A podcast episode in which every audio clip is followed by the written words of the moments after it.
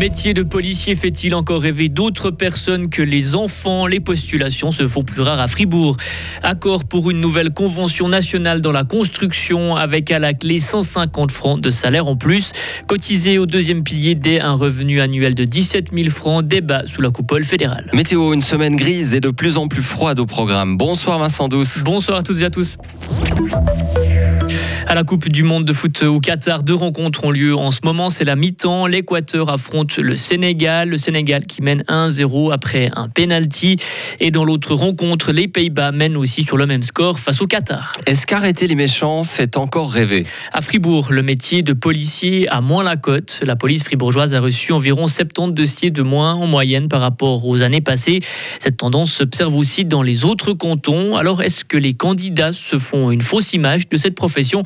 La réponse de Sandro Alplanalp, chef de la formation de base à la police cantonale. Ce qui est très difficile au début, c'est la capacité d'adaptation. Ils sortent à quelque part de soit des études ou de, professions tout simples. Hein. On a des fromagers, on a des, on a des anciens euh, bouchers. Et puis après, ils arrivent ici. C'est quand même assez structuré.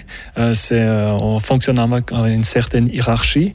Donc aussi ça, apprendre ça. Bon, la plupart, ils ont fait du service militaire, mais ça peut au début être un petit peu une problématique pour certains ou certaines qui n'ont pas euh, l'habitude de tout ça. Mais au final, euh, tout le monde en arrive au, sur le bon chemin et puis on les amène au bout de cette formation. Et pour postuler, il faut respecter certaines conditions, comme mesurer au minimum 1m60 ou ne pas avoir de tatouage visible. Des journées de tests physiques et d'aptitude auront lieu début janvier. Sur l'ensemble des candidatures, seule une trentaine seront retenues pour commencer l'école de police en 2024. Accord trouvé pour la construction. Les partenaires sociaux ont trouvé la nuit passée un accord pour renouveler la convention nationale du secteur de la construction. Il prévoit notamment une hausse générale des salaires de 150 francs par mois dès le 1er janvier prochain. Le salaire minimum sera lui augmenté de 100 francs. La nouvelle convention nationale a été approuvée pour les trois prochaines années. À Berne, le Parlement débat de la réforme du deuxième pilier. Le gouvernement et les deux chambres sont d'accord sur le principe. Il faut permettre aux personnes à bas revenus de cotiser davantage dans la prévoyance professionnelle mais chacun vient avec des solutions différentes. Ce matin, c'est le Conseil des États qui a fait ses propositions.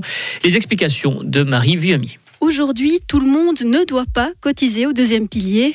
Seuls les salariés à partir d'un certain niveau de revenus ont cette obligation. Le Conseil des États veut réduire ce seuil pour permettre aux plus bas revenus de participer. Il propose que toutes les personnes qui gagnent plus de 17 000 francs par an cotisent désormais à la prévoyance professionnelle. Il s'agit d'un compromis entre la solution du Conseil fédéral et celle du Conseil national. Les sénateurs veulent aussi que les cotisations soient calculées sur l'ensemble du salaire. Aujourd'hui, seule une partie du revenu est assurée dans le deuxième pilier. Le Conseil des États propose que 85% du salaire annuel soit pris en compte, une solution qui va aller bien plus loin que celle du gouvernement et du Conseil national. Les précisions de Johanna Gapani, sénatrice libérale radicale. Elle permet en fait de tenir compte des personnes qui cumulent différents revenus et qui ont chaque fois des petits revenus, de chaque fois avoir euh, une majorité de la masse salariale qui est assurée. Et là, ça permet véritablement d'avoir une meilleure prévoyance une fois qu'elles arrivent à la retraite.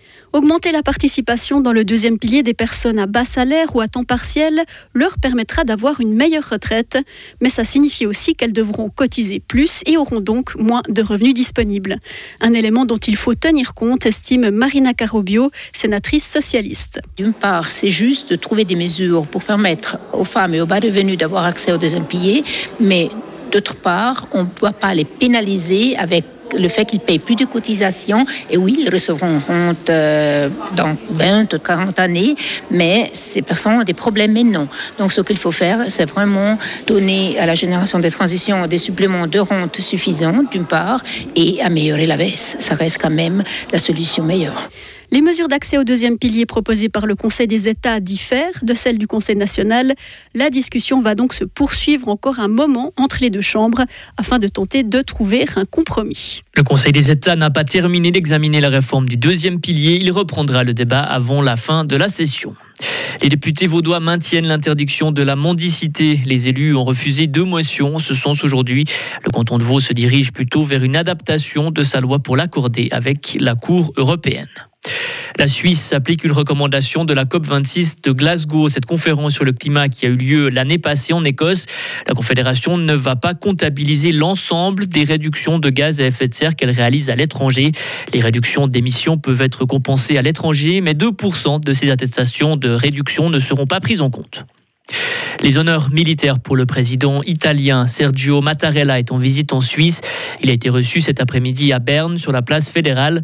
Sergio Mattarella doit rencontrer quatre conseillers fédéraux et des entretiens officiels sont ensuite prévus avec le président de la Confédération Ignacio Cassis. Elle s'attend à un retour massif des voyageurs étrangers vers la Suisse. La compagnie aérienne EasyJet anticipe un bond du trafic vers Genève cet hiver.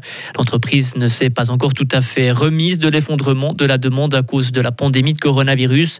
Cet hiver, les stations de ski helvétique devraient attirer les touristes et notamment les Britanniques. Retrouvez toute l'info sur frappe et frappe.ch.